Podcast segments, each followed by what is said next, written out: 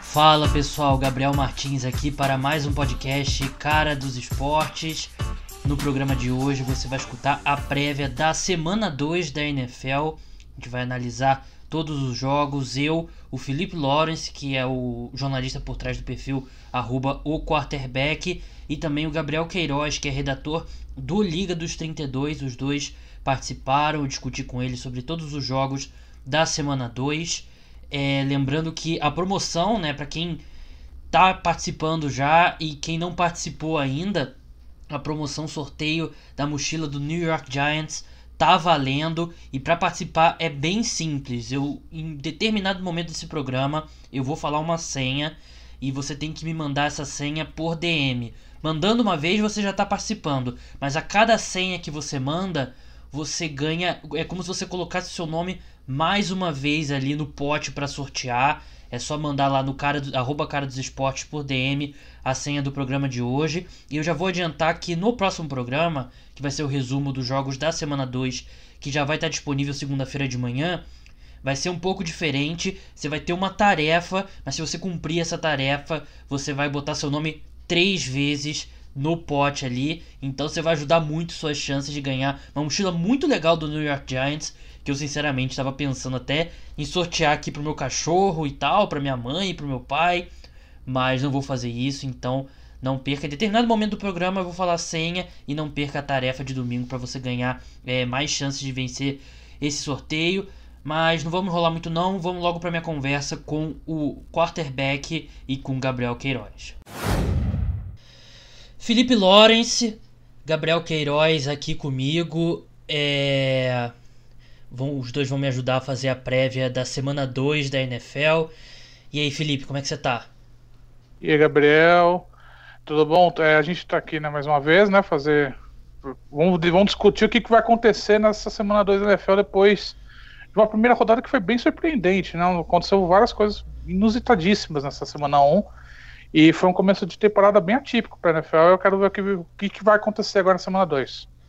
É, a semana 2 normalmente é uma semana. Aliás, semana 1 um e semana 2 é um pouco complicada de palpite, né? Porque semana 1 um, às vezes acontece algumas coisas que se provam reais, outras que foi um acidente de percurso apenas, e no último programa é, a gente discutiu sobre o que foi miragem e o que é real, o que aconteceu na semana 1. Então agora a semana 2 é a hora de confirmar ou não alguma das coisas que a gente viu. Mas assim, é, foi surpreendente, Queiroz, mas eu não achei que a que a semana 1 foi a melhor semana de futebol americano que eu já vi, não. Muito pelo contrário. É, fala Felipe, fala Gabriel, tudo tranquilo? Cara, se você tirar aquele jogo do, do Saints e Texans, foram o final emocionante do, do Lions e Cardinals não foram tão jogos tão emocionantes assim, né? Várias lavadas, vários resultados assim surpreendentes, mas jogão, jogão mesmo, acho que só Texans e Saints. Ritmo de pré-temporada, né? A maioria das partidas foram bem ritmo ainda dos times se encontrando, os times que não fizeram a pré-temporada com os titulares estavam sofrendo bastante, né? Então, um pouco por isso que eu achei que foi uma É, exatamente, achei, por isso que eu achei que foi uma semana 1 bem atípica, porque você tinha um ritmo muito parecido com pré-temporada, muitos times ainda encontrando o ritmo, tentando se acertar, então acho que foi uma semana por isso o baixo nível que a gente viu durante essa rodada inicial da temporada. É, isso é natural mesmo, pela questão da pré-temporada, cada vez mais os times estão colocando menos os seus jogadores em campo na pré-temporada, então a gente viu vários times enferrujados mesmo no começo, mas acho que é um preço que os times estão dispostos a pagar, né? Porque o outro lado é você arriscar seus jogadores a lesões na pré-temporada, né? Então não tem muita discussão, vai aguentar aí uns dois, três quartos ali de futebol americano um pouco ruim até os caras encontrarem um ritmo. E foi algo que a gente viu com Saints, com Rams, com Eagles, né? Justamente times que jogaram pouco seus titulares na, na pré-temporada. Acho que é, é, a nova realidade, eu não digo nem que é um, uma semana 1 atípica porque a gente vai ver de semana 1 seguindo em frente. Mas essa semana 2 tem vários jogos interessantes e tem um grande jogo que eu acho que bem destacado de todos os outros, que é o que a gente vai começar falando aqui, que é o duelo entre New Orleans Saints e Los Angeles Rams em Los Angeles. É, eu não lembro muito bem como terminou o último jogo entre essas duas equipes. Tem, há quem diga que teve algum erro de arbitragem, mas eu acho que foi. não foi tão grande assim, acho que não foi tão ah, decisivo. Pouca coisa, um pouquinho. Pouca coisa, não deve nem lembrar. Decidiu, nem lembrar. decidiu pouca coisa, decidiu pouquíssima coisa. A gente não passou os outros todos os meses falando. Não tem torcedor do Saints processando a NFL por causa disso. Não mudaram não a, regra, regra do não jogo, mudou, né? Exato, não, não mudaram a regra por causa disso. Literalmente mudaram a regra do jogo por causa do erro. Mas enfim, um grande jogo, Saints e Rams. Dois times que, é, como a gente falou, acho que o primeiro tempo dessas duas equipes foi bem enferrujado. No segundo tempo, as duas equipes se soltaram um pouco mais. Mas eu gostei mais do que eu vi do Saints nesse, nessa semana 1. No segundo tempo, né? Que o segundo tempo do Saints foi muito bom. Claro, jogo em Los Angeles, então acho que o favoritismo, se é que tem que pender para um lado, eu acho que é o favoritismo dos Rams. Mas eu vejo como um jogo muito equilibrado e um jogo que. Assim, é difícil você falar de jogo decisivo logo na semana 2 da, da temporada regular, né, Felipe? Mas esses dois times a gente espera que vão estar brigando pela Conferência Nacional, então é um jogo já decisivo, mesmo tão cedo na temporada. É um jogo que dita o ritmo do que, do que vai acontecer com o time a partir de agora, né? Porque é, se uma vitória aqui, ou se, por exemplo, o Santos conseguir uma revanche contra, contra o Rams, é um jogo que assim, ele eleva a moral do time. Se o Rams ganhar, também é uma vitória que eleva a moral do time depois do jogo da semana 1 contra o Panthers, que foi bem ruim.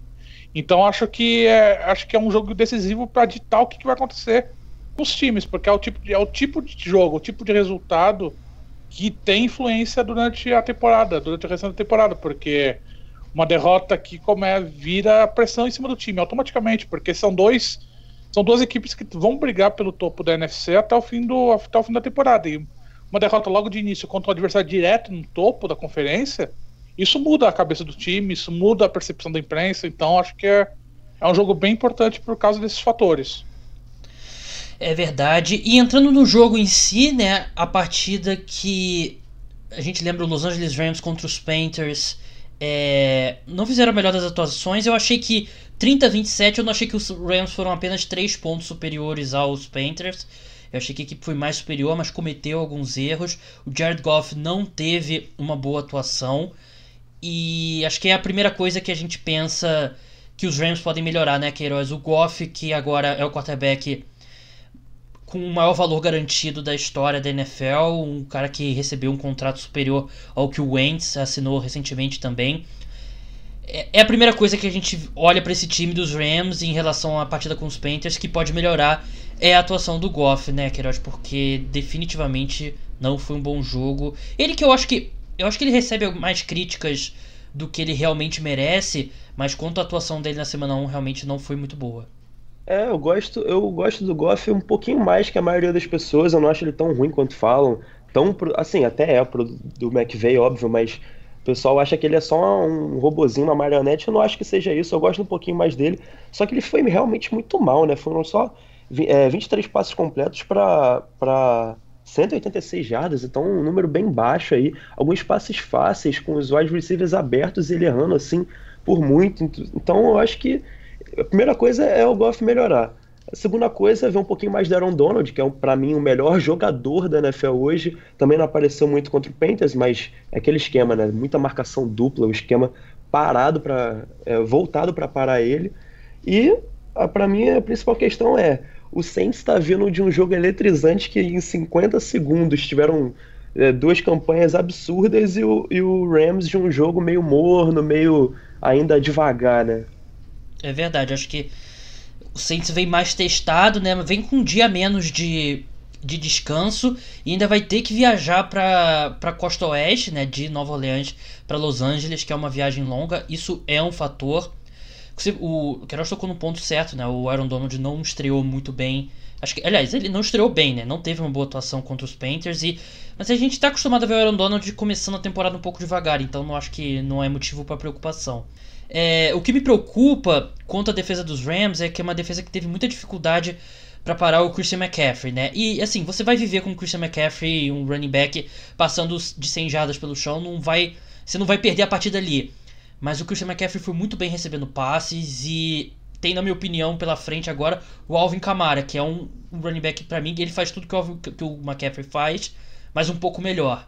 Então acho que é uma grande questão para os Rams que não tiveram uma boa atuação do front seven, é, tanto pressionando o Cam Newton quanto é, parando o Christian McCaffrey no jogo de passe. Eu acho que o Alvin Kamara jogou muito bem contra os Texans também. Eu acho que tem que ser um ponto chave dessa avaliação aí dos Rams, porque ele é um cara que pode decidir esse jogo. Acho que não correndo com a bola, mas recebendo passes e os Rams tiveram muita dificuldade contra o Christian McCaffrey. É, não, era exatamente isso que eu ia, que eu ia falar, porque o McCaffrey teve 209 jardas totais, marcou dois touchdowns, né, contra, contra a defesa do Rams no, na semana 1, e o Alvin Kamara é exatamente isso que você disse, é um, é um jogador com, uma, com as características muito parecidas, né, com o McCaffrey, ele é utilizado mais ou menos no, no, no mesmo esquema que o McCaffrey ele é utilizado no Panthers, então o time vai ter que, vai ter que fazer bastante ajuste nessa semana para conseguir parar né, o, o Camara, porque se, se repetir a atuação, se fizer o mesmo gameplay, vai, vai repetir a mesma atuação. E acho que não. É um, é, um, é um começo ruim da defesa do Rams. E acho que isso. Acho que assim, a chance desse jogo ser, é, entre aspas, um tiroteio, acho que é muito grande, porque acho que são duas defesas que ainda estão tateando, né? O tanto. Tanto, tanto o Saints teve problemas para conter o do o Deshaun Watson na semana 1 e, cara, e o, a defesa do, do Rams teve problemas para parar o Christian McCaffrey, né? Então acho que vai ter chance de ser um jogo que é touchdown aqui, touchdown lá. É verdade, até porque a defesa dos Rams não gerou tanta pressão assim, sacou três vezes o Cam Newton, mas eu acho que não foi uma atuação fantástica do, do pass rush da equipe e vai ter pela frente uma linha ofensiva que foi muito bem contra, contra os Texans, o Ryan Runchak principalmente, ele basicamente anulou o J.J. Watt. Eu acho que o interior da linha ofensiva do Saints é um pouquinho mais suspeito do que as posições de tackle, mas ainda assim, eu acho que a defesa dos Rams vai precisar trabalhar bem mais ali para gerar pressão no, no Drew Brees. E invertendo também esse lado de campo, né, Queiroz? A gente sabe do. É um pouco de clichê, mas é clichê porque é verdade. O trio de wide receivers do, dos Rams é muito talentoso. O Cooper Cup, ele não dá muitos sinais de um cara que está voltando de rompimento de ligamento cruzado. E a gente viu essa secundária do, do Saints ter dificuldade contra o DeAndre Hopkins e o Will Fuller lá contra os Texans. E vai ter pela frente um. Acho que DeAndre Hopkins claramente superior a esses três wide receivers, mas em profundidade esse corpo de wide receiver do, dos Rams é melhor do que o do dos Texans. Então é um ponto que os Saints vão precisar se preocupar bastante, porque é, teve dificuldade contra um, um, corpo de wide receivers menos profundo que é o do, do Texans. Exatamente. E o principal nome para mim é o que você falou aí, você citou o Cooper Cup, ele é muito ágil ali no slot, ele faz uma bagunça gigantesca. Então, assim, o Saints tem o Marshawn Letman, mas a gente sabe, o Marshawn Letman provavelmente vai marcar o Robert Woods, né, aberto, uhum. ele é um recebedor principal. Então o Cooper Cup ali ele vai, não vai ter, assim, digamos, um grande marcador para cima dele. Então esse é um mismatch aí para ficar bastante de olho para essa partida aí, que eu espero né, que seja um tiroteio, que é o que mais me diverte. É, e assim, a gente fala, falava muito da, da saída do. Todo mundo falava muito da lesão do Todd Gurley no final do ano passado, mas eu sinceramente acho que a ausência do Cooper Cup foi o principal fator eu que. Também que atrapalhou o Jared Goff, porque ele era aquele cara importante da, da terceira descida e é um cara que ajudava muito o Goff, né? E acho que ele fez bastante falta.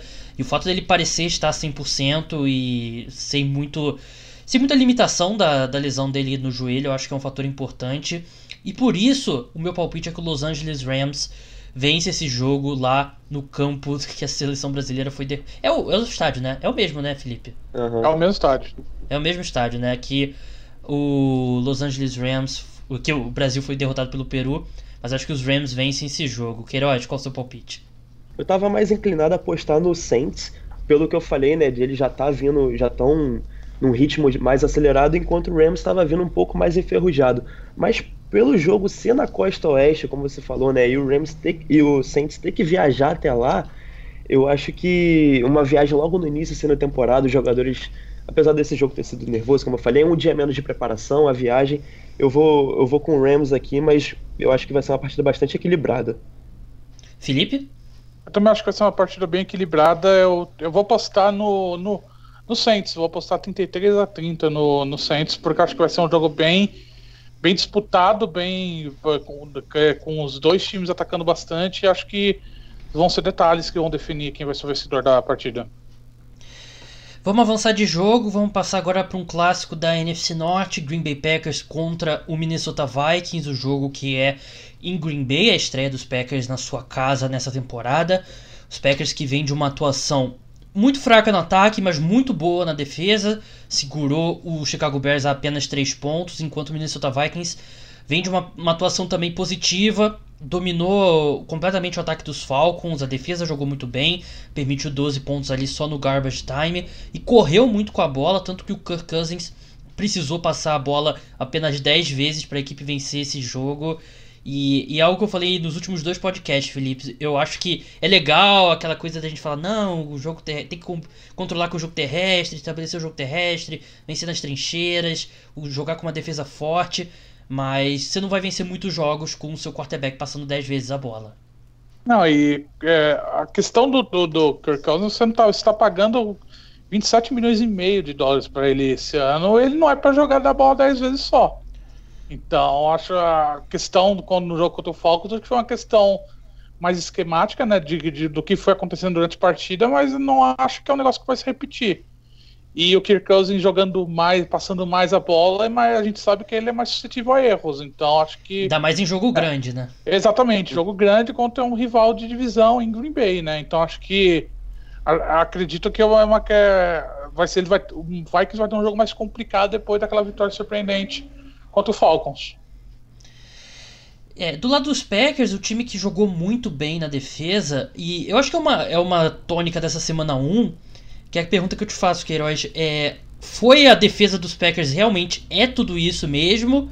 Ou o fator Trubisky foi mais forte e explica mais essa, essa atuação dos Packers que permitiram apenas três pontos para o seu adversário?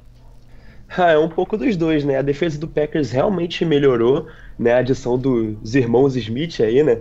Os Adarius hum. Smith e o Preston Smith no pass rush, o Adrian Amos lá atrás. A defesa do Packers está melhor sim, mas pô, você pegar um Trubisky aí logo na semana 1 é pra, é pra ajudar, né? Trubisky talvez aí um dos, não sei se dá pra dizer, um dos cinco piores QBs da, titulares da NFL hoje, ele tá realmente, não sei, eu, eu, parece até que ele regrediu do ano passado para isso, eu tô bem preocupado, porque o Bears investiu dinheiro no, é, pra, subiu por ele, né? Subiu, gastou draft cap por ele, gastou pelo Kalil Mack, então tem um time pronto para disputar um Super Bowl, mas é limitado pelo seu QB, né? Então eu fico um, pouco, fico um pouco preocupado aí, porque, por exemplo, o Bears não tem escolha de primeiro round ano que vem. Se, der, se terminar essa temporada o, o, o projeto Trubisky deu errado, você não tem muito para onde correr. Então eu fico um pouco preocupado, mas eu acho que a defesa do, do Packers agora contra um time mais arrumadinho, né? O Vikings, como você falou, o Kickers passou a bola só 10 vezes, mas tem um ataque muito completo, tem um running back muito bom, uma dupla de recebedores muito boa. Eu não sei se vai ser se vai conseguir limitar, por exemplo, a 20 pontos, mas vai fazer um, um, bom trabalho com certeza, porque essa defesa reforçada vem, é uma das minhas apostas para boas defesas desse ano. É, realmente a defesa do Green Bay Packers eu acho que fez uma estreia muito boa. Ela, eu acho que ela que. Claro, o Trubisky tem a falta de qualidade do Trubisky, para mim ele é o pior quarterback titular na NFL atualmente, mas a defesa dos Packers tem muitos méritos. E os Adarius Smith, acho que o Preston Smith talvez tenha chamado atenção ali em alguns lances mais. É, se não me engano, ele teve um sec, eu não lembro agora se foram mais de um, de um sec, mas o Zadarius Smith ele foi o jogador que mais pressionou o quarterback adversário na, na rodada da semana 1, né? Ele pressionou o Trubisky 10 vezes e a linha ofensiva do, dos Bears é boa, então acho que os dois estão estão justificando o investimento. O Adrian Amos teve uma boa partida também, não só interceptação, mas em geral teve uma boa partida sim, e eu gostei muito dessa atuação da defesa dos Packers, e por isso eu acho que os Vikings vão ter um teste grande, porque tudo bem, a linha ofensiva jogou bem, abriu muito bem espaço para o jogo terrestre com o Dalvin Cook, mas é contra os Falcons e o seu front seven que sempre decepciona, né? Tem, por exemplo, Grady Jarrett, mas não consegue gerar constantemente pressão nos quarterbacks adversários, então acho que é um teste importante para essa linha ofensiva dos Vikings, para a gente ver se melhorou ou não. Mas eu acho que os Packers têm condições ali de dominar na, com sua linha defensiva e Acho que a questão vai ser o, o, justamente o que, que a gente falou, né? O Kirk Cousins vai ter que passar mais a bola, vai ter que colocar a bola no Stephon Diggs, colocar a bola no Adam Thielen.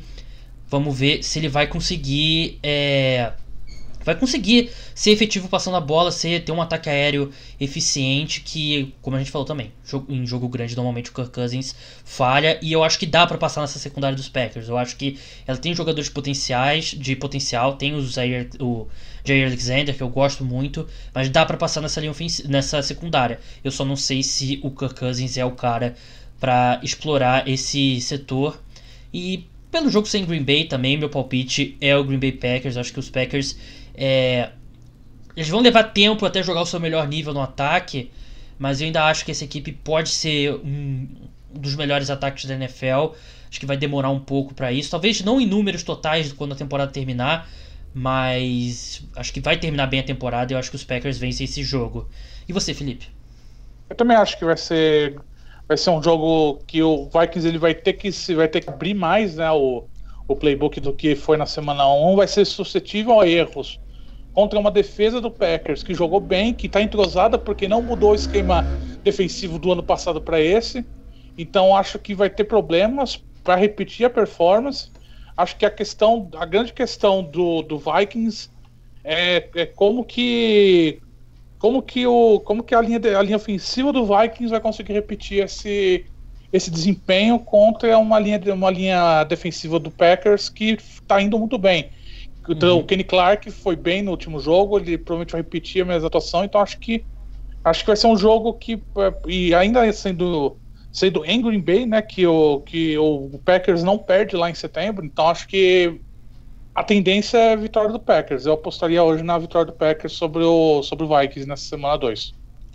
Queiroz é, eu vou de Packers também. Eu acho que para mim o principal fator é que o Rodgers vai estar um pouco mais mas assimilando um pouco melhor o sistema, né? Eles trocaram aí o sistema ofensivo, saíram do Mike McCarthy pro Matt LaFleur. Eu acho que a gente viu ele ainda um pouco assim, não vou dizer perdido, Aaron Rodgers perdido, imagina, né? Mas eu vi ainda um pouquinho, ainda não, parece que não, não alcançou seu potencial inteiro, né? Então acho que para essa semana 2 vai ter um pouquinho mais de opções e ele vai estar um pouco mais confortável no sistema. Eu vou de Packers. A senha é Vitor Cruz. O código de hoje é Vitor Cruz.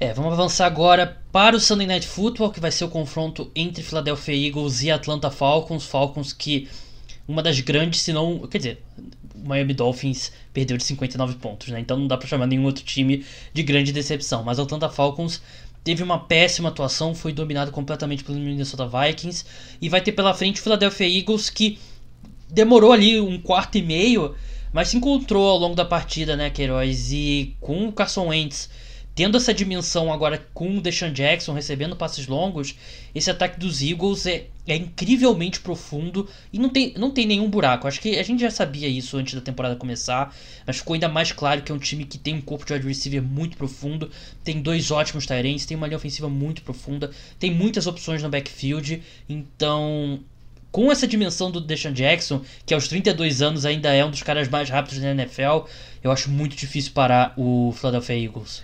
Não, eu tô completamente com você. O ataque do Eagles é muito completo, tem vários recebedores. E você somar isso uma defesa do Falcons que não consegue pressionar o quarterback adversário, você deixar o Carson Wentz com tempo, essa quantidade de opções aí é a receita do fracasso, né? Não tem como dar, dar certo. Então, eu, quando eu vi a tabela no início do. antes da semana 1, eu fiquei animado. Falei, pô, esse Sunday Night Futebol vai ser legal. Mas depois do que eu vi do Falcons na semana 1, não é nem questão de overreacting, é porque é decepcionante, sei lá. Eu, eu esperava mais desde o ano passado do Falcons. Eu falei, ah, 2019 vai, a defesa vai se acertar, o Vic Beasley e o Takarius McLean vão, sei lá, desabrochar. Mas parece que não sei, como se o time tivesse regredido, né? Jogadores, vários lesionados ano passado, voltaram esse ano, não parece que não, não encaixaram ainda, então... Não... Já perderam alguns jogadores na, é, na ofensiva na primeira semana, né? Exatamente, né? o, o guard, né, o Lindstrom, se não me engano, se machucou. Isso. Então, eu não, eu, assim, claro, né, a NFL é uma liga muito imprevisível, mas eu não vejo maneira do Eagles perder esse jogo. Felipe, quantos decibéis de som falso que a, o estádio dos Falcons vai precisar colocar para os Falcons vencerem esse jogo? Ah, eu acho que é, acho que é uma questão que vai ser bem complicada, né, pro Falcons, porque depois do que depois do que aconteceu na semana 1, acho que assim, o, o Eagles ele vem muito embalado por, por, por, conta do que aconteceu contra o, contra o Redskins, né, que o rival divisão começou perdendo muito feio até o Deshaun Jackson acordar e dominar o jogo. Então acho que é um, é, é um time que vem embalado e o Falcons ele ainda não, não, não tá se encontrando. É um time que não consegue encontrar a sua identidade, não é de hoje. Já são várias temporadas em que o time não sabe o que fazer, para onde ir. Ele é um time que não se recuperou do depois do Super Bowl, né? Exato, é um time, é, exatamente. Não, é um time que não se recuperou do, do vice-campeonato, que tipo ele não se encontrou novamente. Então acho que é, um, é, um, é uma começou uma temporada de uma maneira é, bem bem abaixo do esperado e acho que é uma, uma, um time que vai sofrer bastante essa temporada. Eu eu não, não é uma das minhas grandes apostas para o ano, não, nem foi desde o início, e eu acho que essa semana 1 só corroborou o que eu, essa visão que eu tinha sobre o Falcons.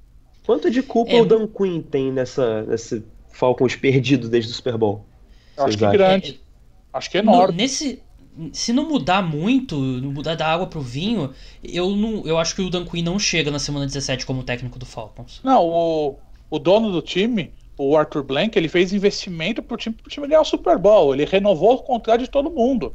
Ou seja, ele está dizendo uma mensagem bem clara: renovei o contrato de todo mundo vão lá e me ganham o título. Se isso não acontecer, se o time começar a batinar, o Dan Quinn vai cair fora, não tenho dúvida disso. Pode, pode ser um candidato até cair no meio da temporada se a coisa começar a degringolar muito rápido. É, eu acho que hoje o Dan Quinn seria o meu, o meu palpite para primeiro técnico demitido. Ah, eu acho que no meio da temporada, assim, eu acho muito difícil, sabia? Eu, assim. Mas sempre tem uma demissão no meio da temporada. É, né? não, sempre tem, sempre tem. Mas, é. assim, eu acho que o Dan Quinn.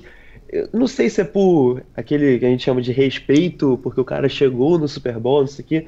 Mas eu acho, assim, eu não descarto ele ser demitido ao final da temporada, mas eu acho que no meio da temporada, eu acho que só se fosse um desastre assim, de proporções épicas, sei lá, um.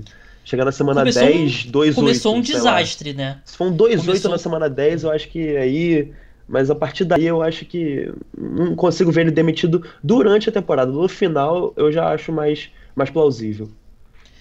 Todo mundo arrisca Eagles aqui, né? Sim. Ah, sem dúvida. Vamos avançar agora para o Monday Night Football, e que vai ser o confronto entre Cleveland, Cleveland Browns e New York Jets. E Felipe, a gente conversou num podcast, você deixou claras suas, suas dúvidas quanto ao Cleveland Browns.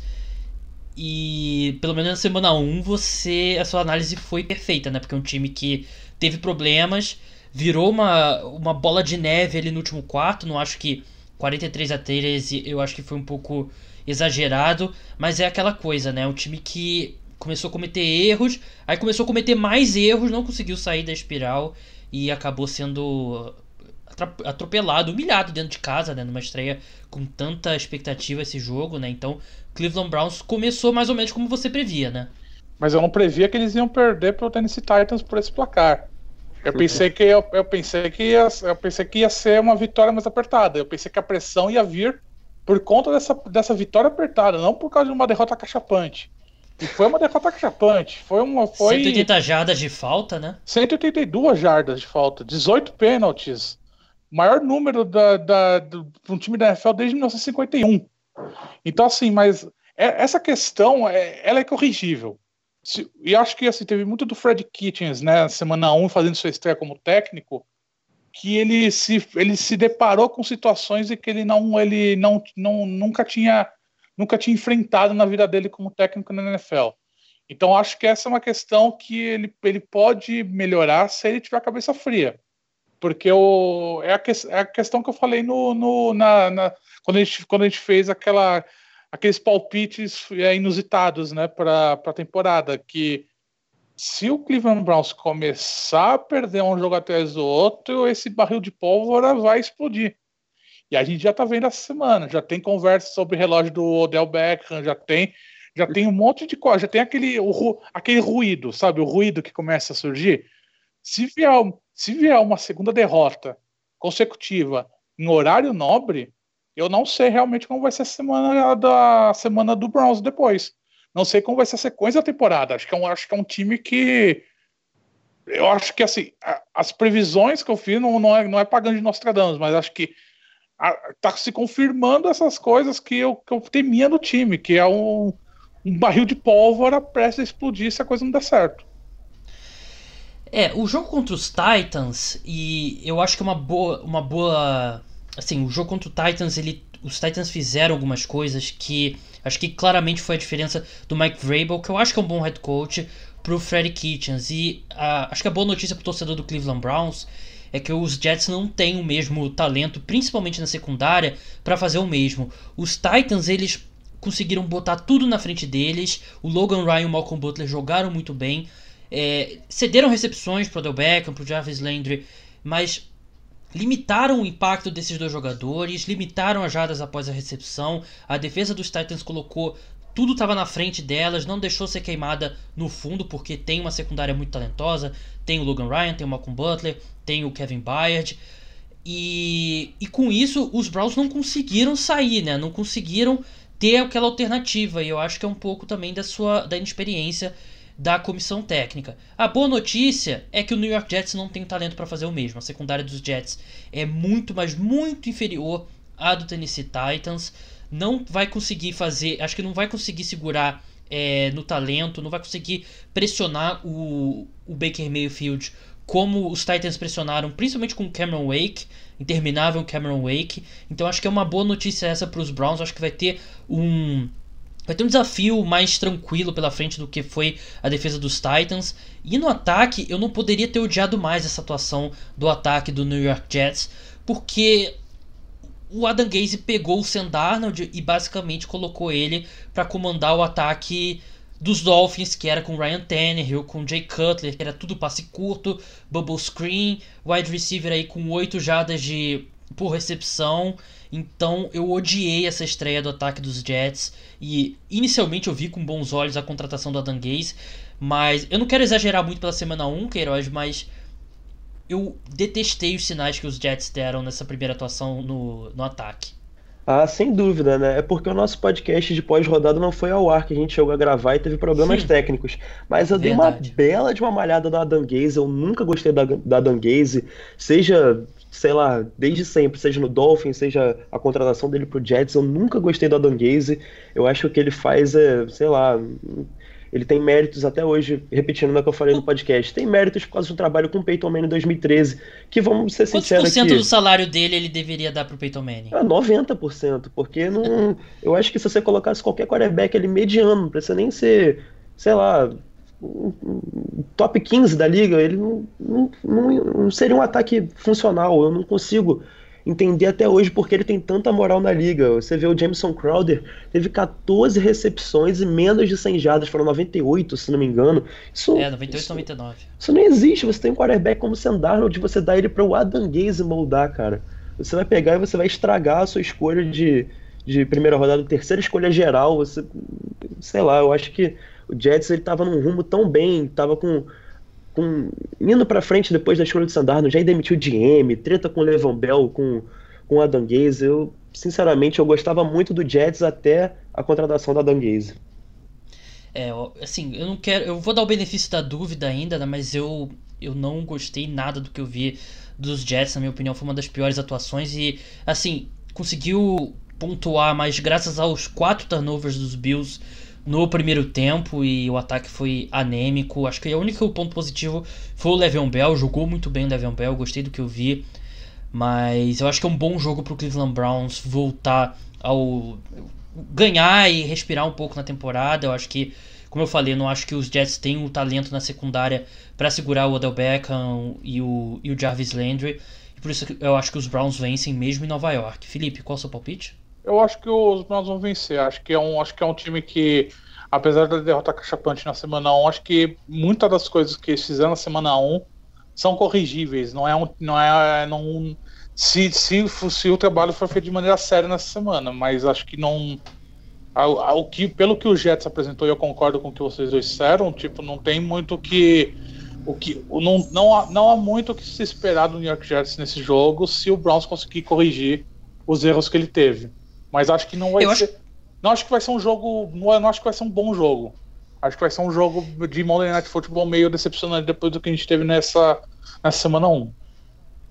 É, um ajuste tático, tático que eu gostaria de ver os Browns fazerem, não sei se vocês vão concordar, eu gostaria de ver o, o, o Fred Kitchens pedindo pro seu left tackle titular não chutar a cabeça de um defensor.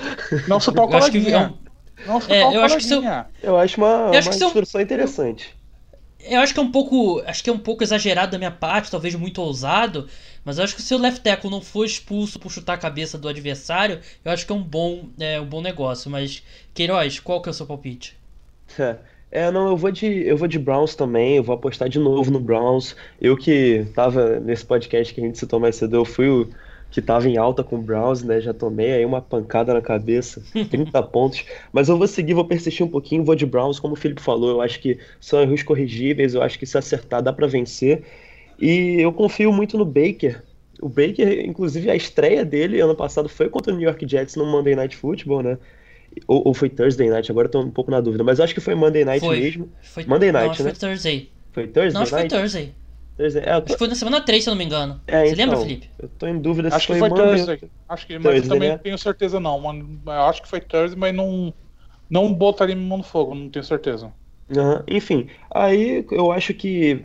Enfim, essa, essa vitória não foi na conta dele, porque ele entrou no segundo tempo. A vitória tecnicamente foi do Tyrod Taylor, mas eu vou. Eu vou com o benefício da dúvida aqui. Eu acho que o Browns tem. Assim, não tem tudo pra melhorar, mas eu acho que tem boas chances de acertar seus erros e, e dar um pouquinho de estabilidade aí pra essa, pra essa campanha em 2019.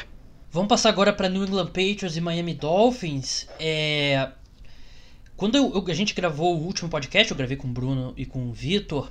é, terminou a gravação, saiu a notícia do que o, que o Antônio Brown estava sendo acusado de, de estupro e abuso sexual pela ex-treinadora, por, por uma ex-treinadora dele, né? E a gente tá gravando aqui na quarta-feira esse preview. Até o momento a gente não tem muita indicação se o Antônio Brown vai jogar ou não tem chances reais dele entrar naquela Commissioner Exempt List, né? Que é basicamente ele não pode jogar enquanto essa situação dele é resolvida legalmente. Ele tá respondendo um processo civil. Se ele foi inocentado, não significa que a NFL não possa puni-lo. Acho que a gente já viu casos de jogadores absolvidos na, justi na justiça comum e punidos pela NFL. Então é algo que a gente vai. é, a gente tem que ir acompanhando, né? Ver o que vai saindo de notícias. Acho que não dá nem pra cravar. Eu acho que É a um maior chance muito dele. subjetivo. É, Eu só acho que a maior chance dele no momento, não sei se você vai concordar, Felipe, você também que acompanha muito as notícias da NFL, acho que são grandes as chances da gente não ver o Antônio Brown em campo contra os Dolphins. Eu, eu acho que eu acho que é uma questão não é nem da- na- nessa questão legal dele. Acho que é mais questão de adaptação dele ao ataque do Patriots. Eu acho que o Bill Belichick ele, ele é um cara que faz questão de, de, de preparar os jogadores antes de colocar ele em campo, né? Então acho que não essa, essa E é um questão- ataque complexo, né? é um ataque complexo. Não acho que o Antônio Brown vai cair com uma luva no ataque do Patriots. Eu até falei isso para algum no meu, no meu Twitter, as pessoas ficaram revoltadas porque o Antônio Brown ele não é um ele não é um corredor de rotas é, disciplinado. Ele, ele faz muito freestyle na, na hora de correr rotas. E isso no sistema do Patriots não funciona muito. O, a, e a, a comparação com o Randy Moss não é cabível para mim, porque o Randy Moss sempre foi muito disciplinado na, na hora de correr rotas. E, e enquanto que o Antonio Brown ele sempre, ele sempre fazia freestyle e o Ben Roethlisberger tinha que se virar para achar ele. E isso não vai colar no Patriots.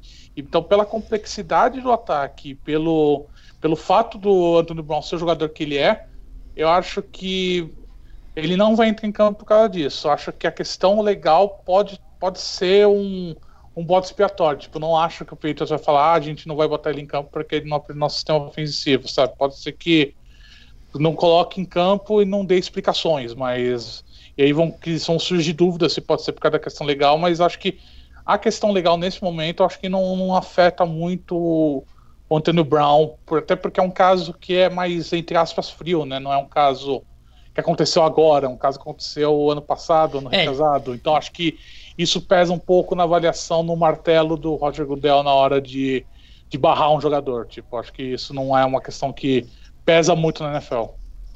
É, eu não acho que vai ser uma decisão rápida, acho que vai. é algo que vai demorar mesmo, mas o jogo em si, eu eu fui olhar as linhas ali nas casas de aposta. Os Patriots são favoritos por 19 pontos fora de casa. Acho que eu, eu nunca vi uma diferença tão grande num jogo de semana 2. E mas assim, a diferença é muito grande. Tem alguma possibilidade da gente ver algo que não seja uma vitória acachapante do, dos Patriots, Queiroz? Bom, é que o Patriots vai vencer, eu não tenho a menor dúvida disso, né? É, é o meu palpite do Survivor, inclusive. Eu acho que o Patriots deve vencer, mas eu não sei se com a facilidade, por exemplo, que o Ravens venceu. A gente sabe assim, é, vai tá, o jogo vai ser em Miami, vai estar tá aquele calor insuportável de setembro lá em Miami. O Patriots jogou em casa o primeiro jogo, um clima mais ou menos de Foxborough, e a gente sabe que o Dolphins tem um histórico de aprontar para cima do Patriots quando joga em Miami. Eu sei que esse, esse time é muito, muito, muito pior do que todos os outros que Miami teve aí nos últimos anos, mas eu acho que, não sei, assim, é, eu não vejo, por exemplo, o Patriots ganhando por mais de, sei lá, 35 pontos. Eu acho que vai ser, não sei, um 40 a 13, uma coisa do tipo, um 30 a 7, alguma coisa do tipo. Eu não vejo o Patriots abrindo tanto, até porque se o clima realmente estiver nesse calor todo que, que pretende fazer, como geralmente faz, eu não acho que o Bill Belichick vai ficar desgastando os jogadores, mantendo um ritmo para cima, para cima, para cima, é, jogando lá em Miami. Eu tenho uma estatística que eu trouxe aqui que eu, cara, eu achei ela inacreditável quando eu vi. É, desde 2013, o Patriots tem mais derrotas em Miami do que em New England. Então, para você ver aí Porra. que. É, é, eu falei, isso é inacreditável, né? O cara perdeu mais na casa do rival do que ele perdeu na própria casa. Então, assim, é não, eu não vejo como o Dolphins possa vencer a partida, não vai vencer, mas eu não sei se vai ser esse passeio que o Ravens deu, por exemplo. Tá falando que não vai, não vai, está falando que não vai perder de 50 a 59 a 10, vai perder de, é. de 35 a 10. É, é exatamente isso. Ah. Eu acho que o Bill Belichick não é um cara que vai ficar com o pé no acelerador. Exato, ele vai tirar. Os Ravens. Eu acho que como vai. ficou os Ravens. Eu... Ah, Você eu acha? Exatamente por essa Pela forma como foi a última derrota? Pela forma como foi a última derrota. O Patriots é um time vingativo, a gente sabe disso. Tom Brady é um cara vingativo. O Belichick só é um cara, é um técnico vingativo. Se o cara, eu, se ele, eles vão pegar um Miami Dolphins que tá acabado.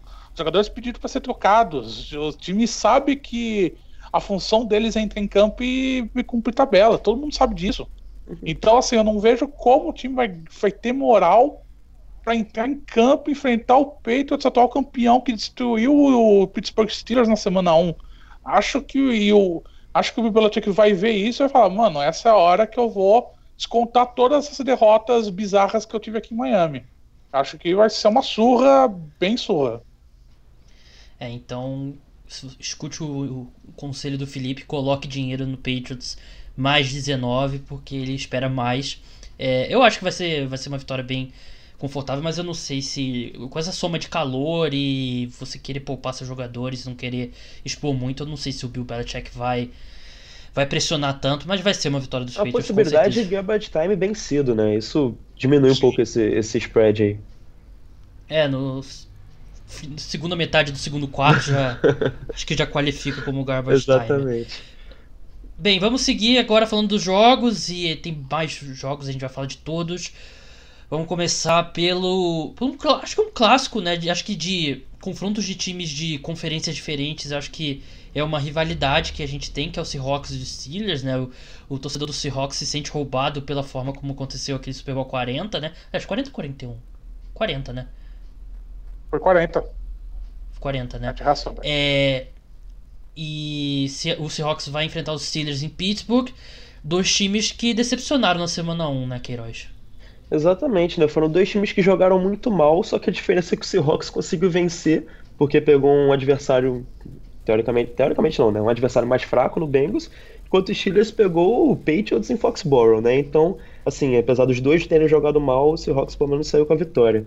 É, eu quero ver um pouco do como é que vai ser o Jadavion Clowney nesse segundo jogo, né? Que ele foi bem nesse, na, na, na, primeira partida, conseguiu um sec, conseguiu desviar passe. Eu quero ver um pouquinho dele. E pelo lado dos Steelers eu quero ver um pouco mais do James Conner, que foi mal na, na partida contra o Patriots, quase não conseguiu correr, 10 corridas para 21 jardas, então é, quatro passos para 44, mas mesmo assim muito pouco. Ele que está assumindo agora definitivamente, né, sem nenhuma dúvida, o lugar do Levon Bell como running back da equipe.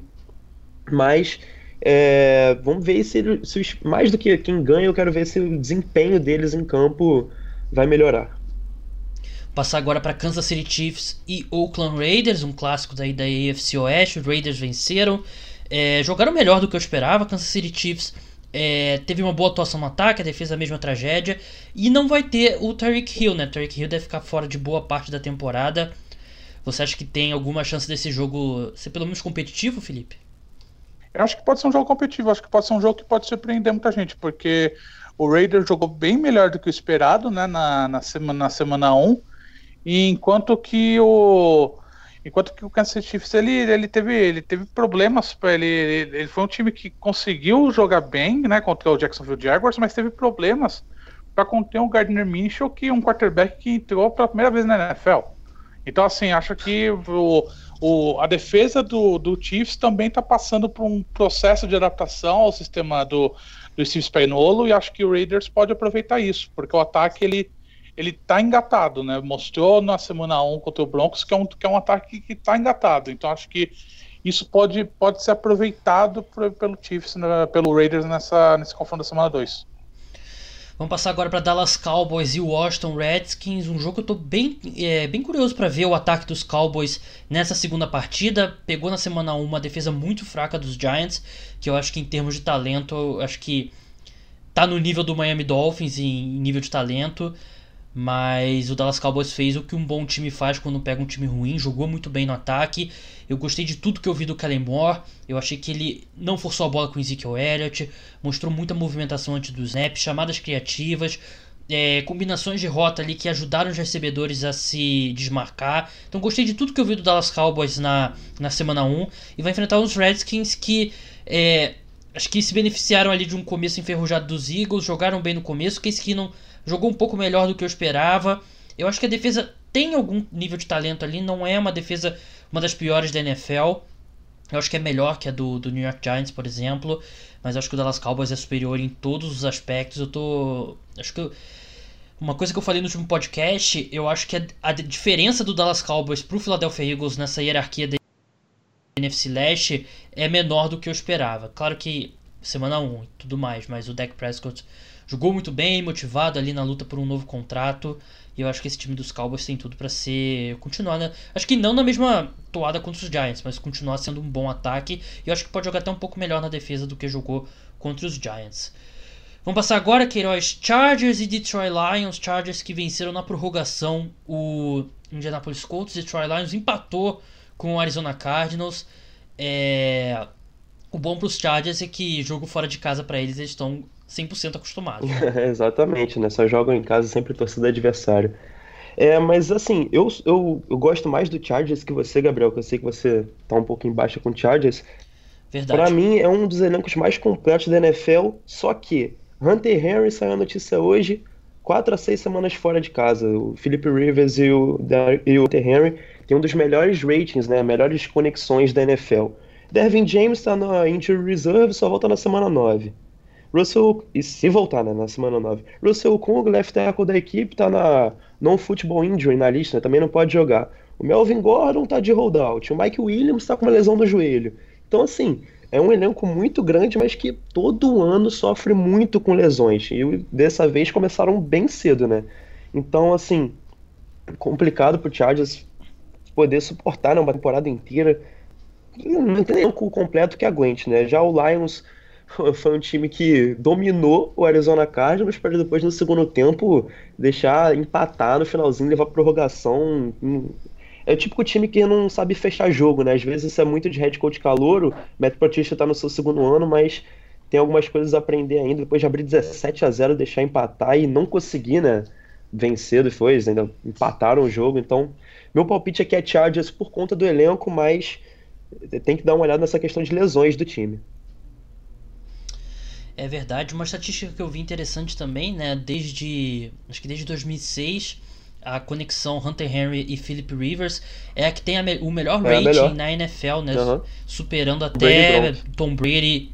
Tom Brady Gronk, então mostra aí a importância dele, mas Hunter Henry com muita dificuldade para permanecer saudável nesse começo da carreira dele. Felipe, Indianapolis Colts e Tennessee Titans. Acho que dois times que jogaram acima do que a gente esperava na semana 1. Dois times que jogaram acima do esperado na semana 1. Eu acho que vai ser um dos jogos mais parelhos dessa semana 2, porque são. É, você, de um lado você tem o Titans que vai vir com uma moral enorme, né? Por, depois do que aconteceu na, na, semana, na semana 1, na vitória cachapante sobre o Cleveland Browns. E o Indianapolis Colts ele perdeu na prorrogação.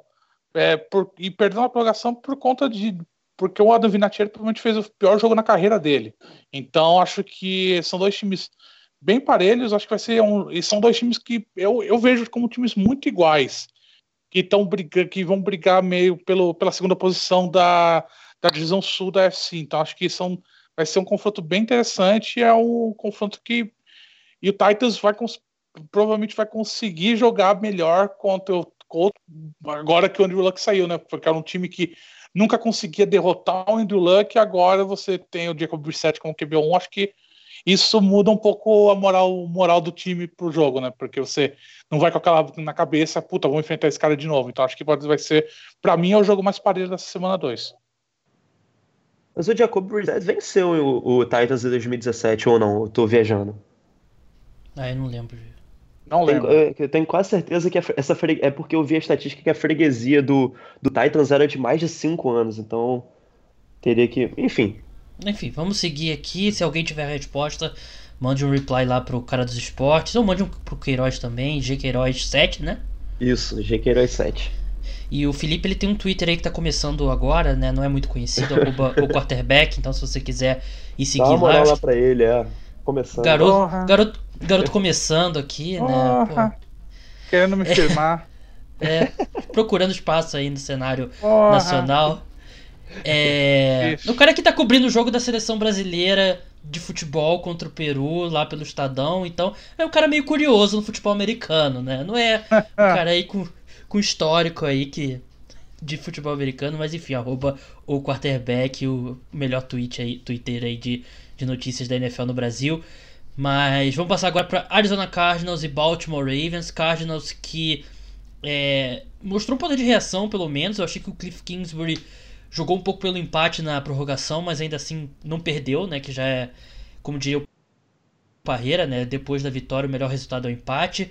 E vai ter pela frente o Baltimore Ravens, que eu acho que a expectativa está gigantesca depois do que fez contra o Miami Dolphins. E ainda não vai enfrentar um time bom, né? Ainda não acho que Claro que é um time profissional de futebol americano, pelo menos, né? O que o Miami Dolphins não parece atualmente, mas ainda não é um bom time. É um time que tem uma péssima defesa contra o jogo terrestre e eu acho que isso vai ser chave. Mark Ingram, Gus Edwards jogaram muito bem no, no contra o Miami Dolphins, né? O Lamar Jackson nem precisou correr com a bola, mas eu acho que é um jogo que o Baltimore Ravens em casa, com toda a empolgação da torcida pelo, pelo que o time mostrou contra os Dolphins, eu acho que os Ravens passam pelos Cardinals com facilidade, mas eu quero ver pelo menos uma atuação mais divertida do, do Kyler Murray. Eu achei que o Cliff Kingsbury a gente prometia tanto e eu achei que ele não fez muita coisa diferente que a gente está acostumado a ver na NFL, então eu quero ver ele um, um pouco mais de inovação.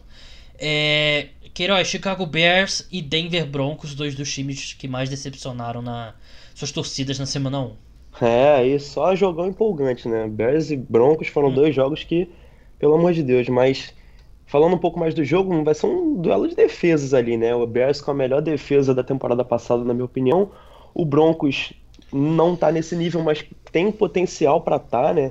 O Bradley Chubb, o Bradley Chubb e o Von Miller talvez talvez seja a melhor dupla de pass rushers da NFL quando estão no seu auge, o que com certeza não estavam nessa partida da semana da, da semana 1, né? O Bradley Chubb e o Von assim, a defesa como um todo conseguiu um hit no Derek Carr, para vocês terem uma noção, né? Então, uma questão complicada que.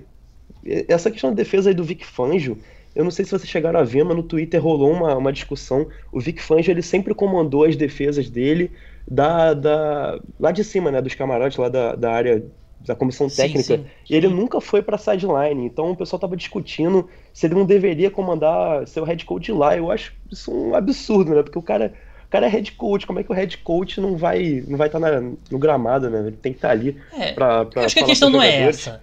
É, pois é, mas enfim, é uma, uma discussão que tava rolando aí. Mas de fato a defesa do Broncos não jogou nem um pouco do que tem, tem potencial para ser. um pouco da, da de, de, mérito do Greg Olson, o coordenador ofensivo, junto com o John Gruden na semana, na semana 1. Uma coisa que eu achei interessante é que ele, ele foi o, o coordenador. Qual foi o time que esse cara foi contratado antes de ir pro Raiders? Um palpite pra vocês. Com quem que ele trabalhou para ser contratado? Menor ideia. Ah, Sean McVay. Sean McVay. Então ele foi contratado ah, então... por trabalhar junto com o Sean McVay e fez um bom trabalho, então já sabe, né? Head coach ano que vem. Com certeza, cortou a grama do Sean McVay da casa dele, já vai, já pode ser pelo menos assistente aí na NFL. É, Jacksonville Jaguars e Houston Texans. Você acredita no Minshew segundo, Felipe? Eu acho que vai ter uma queda né, de produção na semana 2, porque o que é normal, porque agora a pressão aumenta.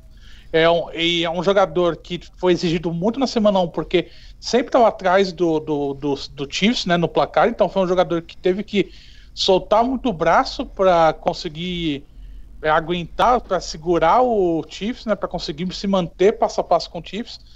E surpreendeu exatamente por isso, né? Porque foi muito bem. Acho que nessa semana 2, ele já como titular, já com um game plan já definido e com uma defesa que também como uma defesa do Texas que vai se preparar especialmente para ele, acho que, a, acho que a tendência é você diminuir um pouco aquela boa atuação da semana 2, mas veremos, porque vai enfrentar um Texans que ainda vai estar tá sofrendo refúgio do que aconteceu na semana 1, um, né? Tipo, isso tem que ver como que vai abalar o time nessa, nessa semana 2, porque no papel o Texans é o, é o favorito no, no jogo, mas vamos ver o que vai, o que, o, o que acontecerá, com, com que cabeça o Texans vai entrar nesse jogo.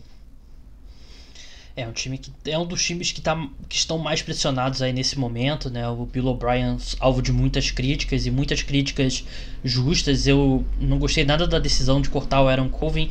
Me pareceu uma decisão típica do head coach com poder de GM, né? E aquela decisão é, de cabeça quente. Tudo bem que ele vem decepcionando, claro, mas eu acho que cortar um cara que já teve bons momentos na NFL depois de um jogo, do primeiro jogo da, da temporada, eu acho que é uma Você decisão tira uma, aí você tira uma peça da sua defesa a troco de nada, né? Tipo, ele foi mal na semana, não foi, mas você não sabe a sequência de jogos, né? Então você você corta ele de uma vez e você pode você perde uma peça que era titular absoluta na, na sua defesa, você tem que substituir esse jogador. Então isso cria mais um fato na defesa para eles arrumarem, né?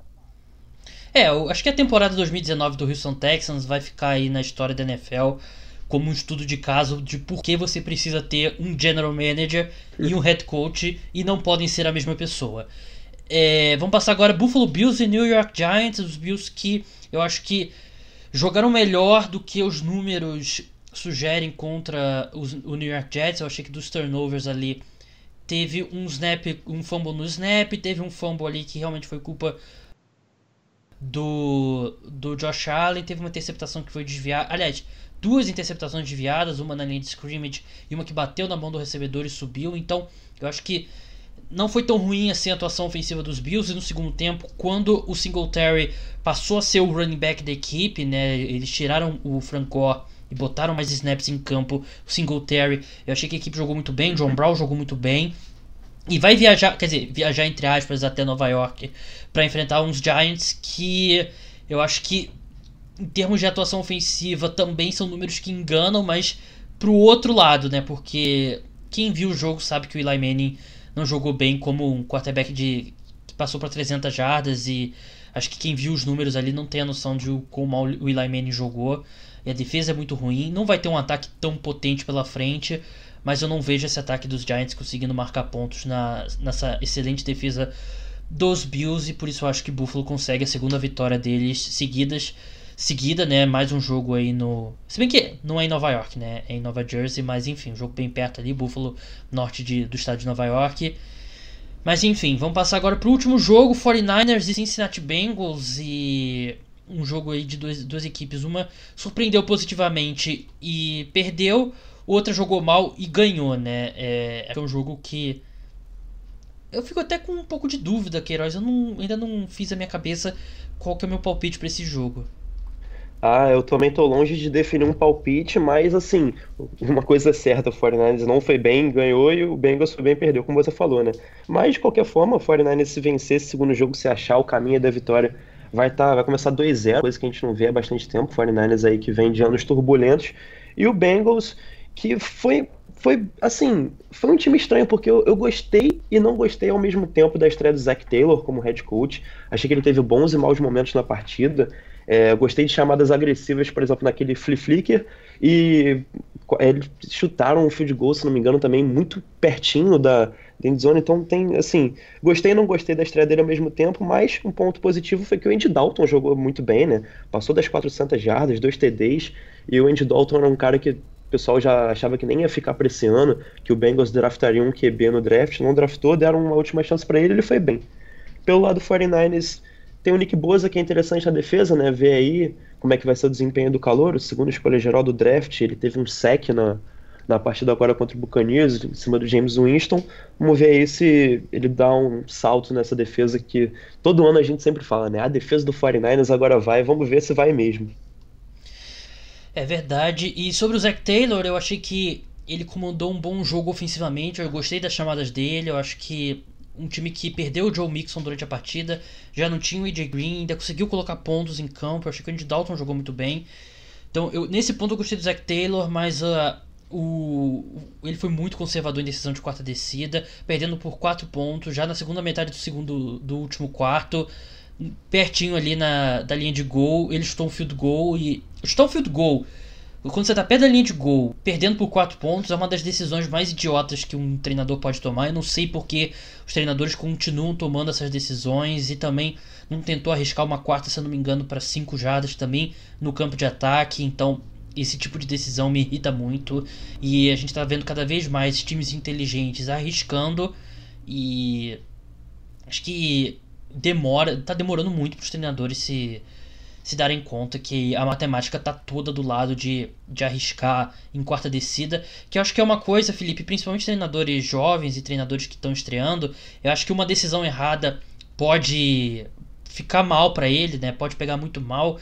Mas eu tenho a, eu acredito piamente que se você numa temporada você sempre for agressivo em decisão de quarta descida e de tentar converter ao invés de ir para field goal e para o punch, eu acho que numa temporada como um todo você vai ter um saldo muito mais positivo do que negativo.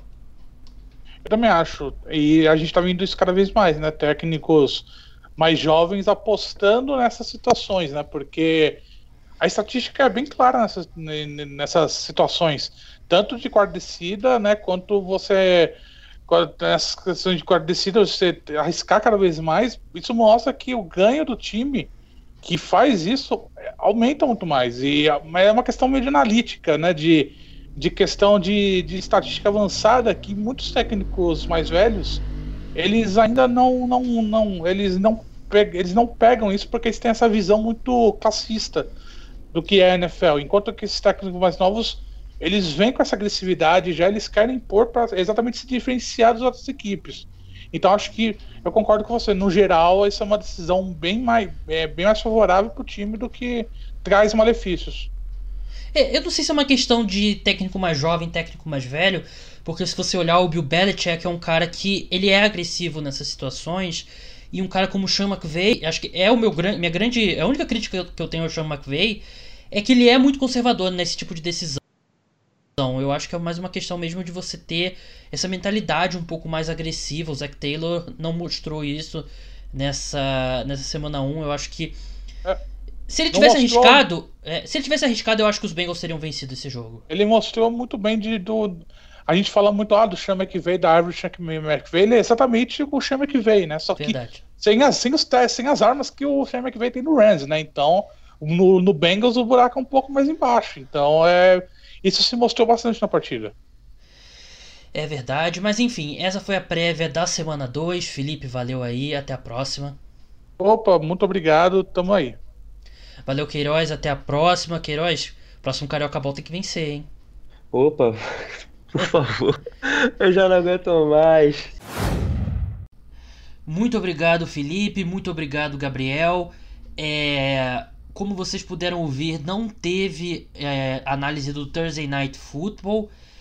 O que aconteceu com esse atraso do jogo por conta do, da chuva e da tempestade de raios é, o, mexeu um pouco com a minha programação e eu não ia ter tempo para gravar depois do jogo nem de manhã, então eu tive que fazer é, colocar o programa aí sem análise do Thursday Night Football.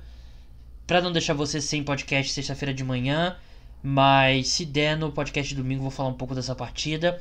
Mas enfim, é isso. Não esqueça de participar da promoção do sorteio da mochila. Me siga no Twitter, no arroba Cara dos Esportes. Siga no Instagram, arroba Cara dos Esportes também. E quem escuta no, no podcast Cara dos Esportes no Apple Podcast, deixa avaliação, deixa cinco estrelas, escreve um comentário falando sobre o programa, que me ajuda bastante a subir nos rankings. Então, até segunda-feira de manhã. Tchau!